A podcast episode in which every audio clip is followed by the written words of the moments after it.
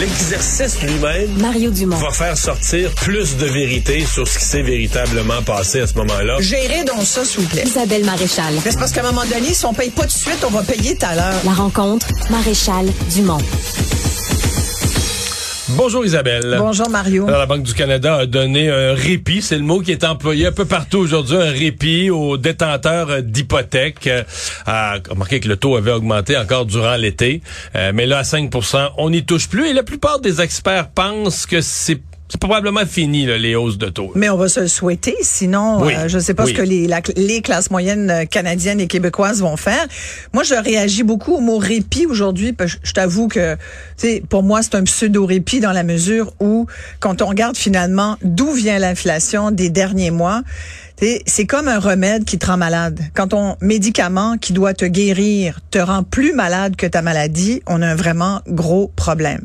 Et je pense qu'il n'y a pas besoin d'être économiste pour savoir qu'à un moment donné, euh, avoir une politique mon- monétaire qui contrôle qui veut contrôler l'inflation, mais qui, qui fait en sorte que ça étouffe les consommateurs citoyens, c'est très mauvais pour le tissu social. J'aimerais rajouter cet élément-là dans la discussion et dire, oui, il y a l'économie, puis oui, il y a la théorie économique, mais il y a au-delà au-delà de ça l'espèce de gros bon sens économique qui nous force à regarder la situation de centaines de milliers de citoyens qui travaillent, qui font partie de ces classes moyennes dont on a souvent parlé ici et que je pense qu'on oublie un peu trop souvent, des gens qui témoignent au quotidien de la difficulté qu'ils ont aujourd'hui et pas depuis euh, deux trois semaines, depuis plusieurs mois à boucler leur fin de mois. Et il y a des exemples de ça tous les jours, des gens qui appellent à l'aide, qui disent moi je n'y arrive plus, des gens qui creusent leur trou, comme je reprends le- l'expression de quelqu'un qui était interviewé dans le journal de Montréal il y a quelques jours, qui disait justement que lui euh, sa maison il paye plus du tout même de son capital, il ne fait que payer de l'intérêt. Il m'a dit c'est comme si je me creusais un trou. Il y en a beaucoup, là. Et- Il y en a et- beaucoup qui sont comme il y ça. a de des- plus en plus de gens qui vont se creuser des trous. Et quand je te dis que ça a un impact majeur sur le tissu social, c'est que ça, en plus de tuer finalement l'économie, tu sais, parce que quand l'inflation crée de l'inflation, t'as un méchant problème là. Faut Sauf que là, ça tue pas l'économie, c'est que l'économie est trop forte, là, elle est pas tuable, euh, l'emploi Oui, mais- est fort, oui, il y a un manque de main d'œuvre. Oui, mais oui, regarde, sur la pénurie de main d'œuvre, là, on peut repartir ce sujet-là. Ça fait 25 ans qu'on sait qu'on va qu'on va faire face à une pénurie de main d'œuvre. On le savait il y a 5 ans, on le savait il y a 10 ans. Moi, j'ai traité de ce sujet-là avec des économistes, avec des spécialistes. Il y a 20 ans, ils me le disaient. Je- J'ai animé des, des forums de citoyens il y a 15 ans. C'était une des, c'était un des grands sujets. Ça, le problème démographique et le vieillissement de la population. Qu'allions-nous faire? Dans 15 ans, on y est, là. Est-ce qu'on a fait quelque chose? Pas tant. t'sais. Alors, là, aujourd'hui, on est là, ah, pénurie de main-d'œuvre. Mais ça dépend dans quel domaine, mais et, et en même temps, il y a eu d'autres facteurs qu'on n'avait pas du tout attendus, comme la pandémie, comme les, changements climatiques. Ça devienne, tout ça devient des nouvelles pressions inflationnistes aussi. Tu sais, c'est, pas juste, euh, euh, tu sais, l'enflure de l'économie vient d'où? Je te le dis, ça vient aussi de cette hausse des taux. Ça vient d'abord de la hausse des taux d'intérêt. Ça, c'est documenté. C'est le premier point. La hausse des taux d'intérêt a créé une inflation avec laquelle on vit Ouais, aujourd'hui. c'est parce qu'à cause des Mais- hypothèques qui sont élevées, des loyers qui sont élevés, mais en même temps, c'est un reflet de la crise du logement. Il manque de logement, Oui, mais qui vient, oui, le, le manque de logement. fait monter les prix. Même affaire que, ben, je pense que la pandémie quand même là-dedans qui est un impact. Oui. Puis, tu sais, je te parlais de ces nouvelles pressions qu'on n'avait pas euh, du tout entrevues. Ben la pandémie, c'en est une. Mais est-ce que pendant la pandémie, les gouvernements ont dépensé d'une façon déraisonnable? Pas qu'ils devaient pas aider, pas qu'ils devaient pas dépanner au moment les plus critiques. Mais est-ce qu'il y a un point où ils ont imprimé l'argent pour dépenser de façon déraisonnable, créant de l'inflation? Ben, écoute, sincèrement, je pense que euh, ils- ont fait ce qu'ils pensaient être le mieux à ce moment-là. mais- Puis moi, je, je critique pas le fait qu'on ait aidé les gens. Je suis bien. Dernièrement, par exemple, on voyait qu'il y avait certaines personnes qui avaient abusé. Est-ce qu'il y a eu des abus? Il y en a eu des abus. Est-ce qu'on a été trop généreux? Peut-être envers certaines euh, certaines classes de citoyens qui avaient pas forcément besoin d'une aide. Est-ce qu'on a aidé les bons? Écoute, ça là, on pourrait faire une enquête à savoir est-ce que les bonnes personnes ont été Mais est-ce qu'on a, à la en général, dépensé trop? Tu regardes l'ampleur Ben, des déficits. Est-ce qu'à un point, on imprimait l'argent pour aider? Là? Complètement, complètement. Mais c'était une, une- tu sais, on va regarder cette situation-là dans, dans 5 ans, dans 10 ans, puis on va se dire, OK, avoir su, on l'aurait pas fait de même. Mais sincèrement, c'était pas simple, là. C'était la première. Tu sais, sincèrement, moi, je veux pas trop jeter le blâme. On l'a beaucoup fait là, dans les mois qui ont suivi, euh, puis encore euh, au cours des, des, même cette année. Et puis on peut continuer de le faire. Tu moi, je pense qu'aujourd'hui, il y a comme une correction. On essaie d'attraper les fraudeurs pandémiques, mais mais je pense qu'à ce moment-là, les gouvernements, ça, il y avait jamais vécu ça. On n'avait jamais vécu ça.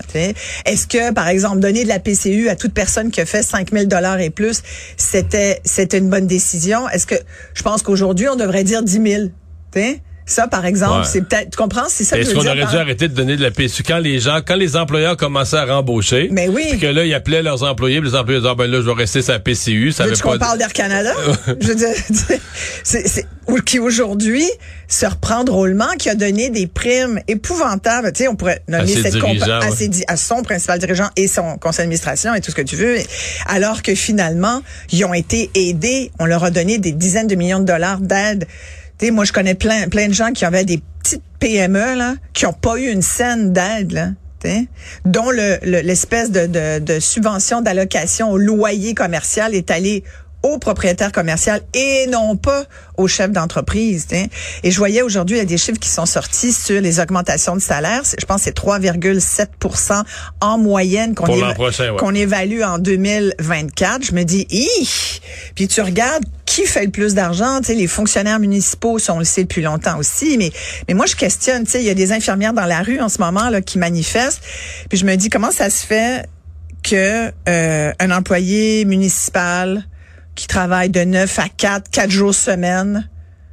Hein, on- tu je te réponds avant que tu finisses ta question? Vas-y donc. Mais non, mais c'est parce que les maires ont, les maires, les ont élus abdiqué. municipaux ont Ils ont abdiqué, abdiqué ils ont parce qu'ils ont peur qu'on ramasse Puis plus en de plus, ben là, puis il leur, que- leur a mis un système d'arbitrage puis tout ça, que quand une ville abdiquait puis donnait des grosses conditions, ben là, les syndicats disaient, ah ben là, à Sherbrooke ou à Drummondville ou à Montréal, oui. eux autres, ils ont ça. Là, tout le monde voulait ça. Exact. Ça devenait, fait que le, comme t'as plusieurs villes au Québec, le plus généreux devenait la nouvelle norme. La tout nouvelle ça- norme, tout à fait, Tout mais- ça, t'as jacké mais- les salaires. Mais moi, je pense qu'on n'a plus ces moyens-là. Là. Puis moi, quand, puis regarde, les gens n'ont plus les moyens de toute façon de se payer leurs hypothèques.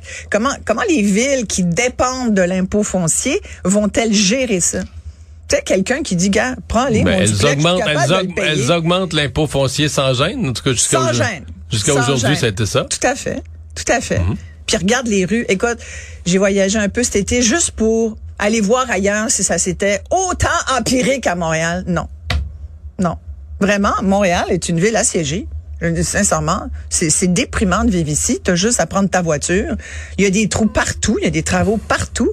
T'as pas de fun à revenir. Là. Mais tu, tu Moi, parlais tout à l'heure des manifestations. Il y avait des manifestations du secteur public, là, les, des infirmières et autres du Oui, secteur est-ce que- public. est-ce que j'allais dire- Aujourd'hui à Montréal, non, mais c'est parce que Ouais. ce matin, ils disaient, vous allez voir, là, on va perturber la circulation. Ouais, hein. Ouais, ouais. Ouais, puis moi, je me disais, ben non, vous Mais on a pourrez- tout le temps des automnes Non, mais je chauds. dirais, vous pourrez pas perturber la circulation, la mairesse l'a déjà fait. Quelqu'un quelqu'un est passé devant vous. Tu peux pas c'est déjà, regarde, c'est ça. Mais non, mais moi, sincèrement, je suis team infirmière, tu comprends? Moi, je suis équipe infirmière parce que je trouve que ces femmes-là, c'est une majorité de, travailleuses. Euh, quand, quand tu les écoutes, puis j'ai parlé à beaucoup d'infirmières, elles continuent de m'écrire tous les jours, puis elles me disent, Isabelle, parle pour nous, continue, parce que là, on, on dirait qu'on n'est pas entendu. Elles démissionnent par écœur en titre et non pas par perte de foi par rapport à leur travail. Ce sont des femmes passionnées, mais il y a un moment donné, il y a toujours bien des limites à demander, à demander des, tu sais, à mettre des conditions inhumaines à des travailleuses. Hein. Ben, moi, j'ai un énorme res- ouais, si- un énorme respect pour leur travail. Euh, je suis conscient que ils travaillent dans des conditions très, très, très difficiles, euh, qu'on leur en demande beaucoup, que dans certains cas, en plus, les conditions sont naturellement difficiles. Les employeurs locaux euh, ont pas d'humanité ou sont pas capables de faire les horaires, donc empire encore la situation. La seule chose qu'il faut dire, si on veut donner un portrait réel, les infirmières ont eu, je suis pas gêné de le dire comme ça, ont eu beaucoup d'argent, là. Mais beaucoup. Pendant la pandémie, tu Oh, veux dire. et, après, et pendant la pandémie, les primes ont été maintenues, ensuite transformées. Et c'est, on n'est même pas capable de le calculer, là, mais beaucoup, beaucoup d'argent. Là. Ben, pas, euh, plus que des policiers, tu dirais. Moi, j'ai lu Bon, les dernièrement qu'il y avait déjà des bons salaires avant, Écoute, là. je vois des Non, policiers, non, les policiers qui ont d'excellentes conditions aussi. Des policiers qui font 100, 150, Mais les- 200 les- parce qu'ils ont fait tellement de temps Ouais, supplémentaire. ben, les infirmières aussi, là. Les infirmières qui font du temps supplémentaire, ils font du 100 il y 000 en a, plus. mais moi, je dirais qu'il y en a moins. Oh, que les policiers, peut-être. Non, mais tu, tu prends en comparaison, les policiers sont super bien traités aussi. Là. Je- je- Exact. Puis, euh, puis c'est du travail important. Puis, puis regarde, la preuve, c'est que dans certains quartiers, il y en a qui veulent plus y aller. Puis il y a un gros problème. De... Mais ces problèmes-là, tu vois, là, pour revenir à l'inflation, puis au tissu social, parce que moi, l'élément social, je, je m'intéresse particulièrement. Puis je me dis, ben en plus de nuire à l'économie, moi je pense que ça finit par nuire à l'économie parce que ça nuit au moral des gens, Mario. Les gens ils finissent par dire à quoi bon?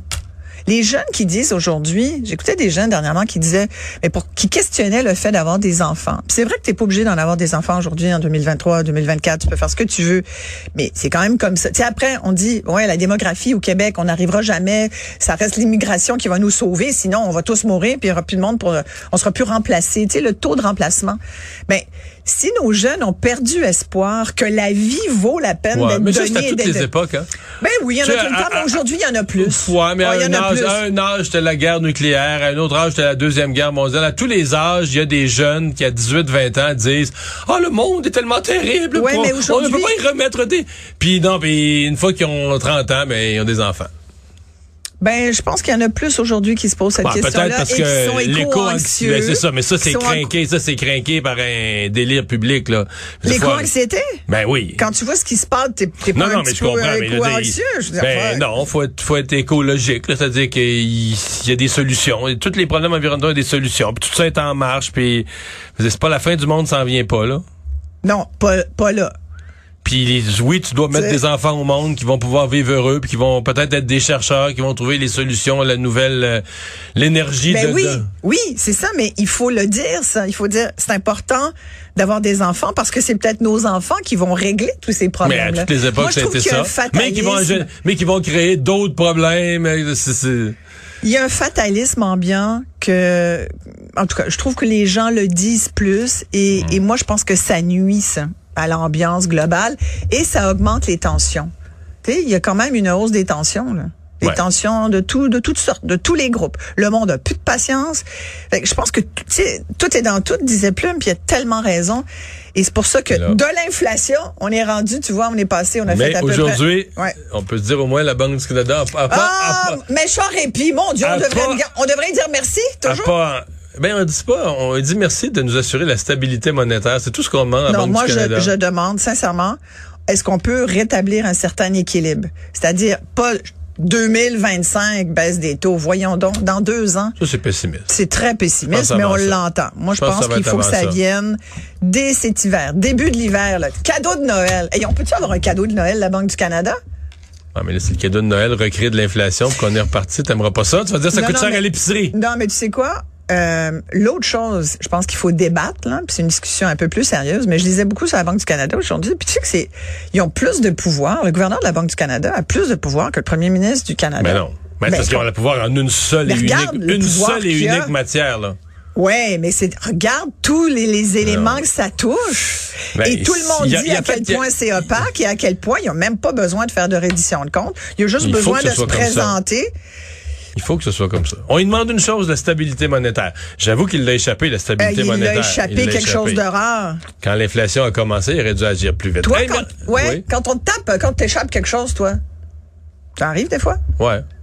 Bon, On Marie-Claude, tape ses- on tape doigts. ses doigts, ouais. Bon, c'est ça. Mais lui, on ne tape pas ses doigts. Merci Isabelle. Ça fait plaisir.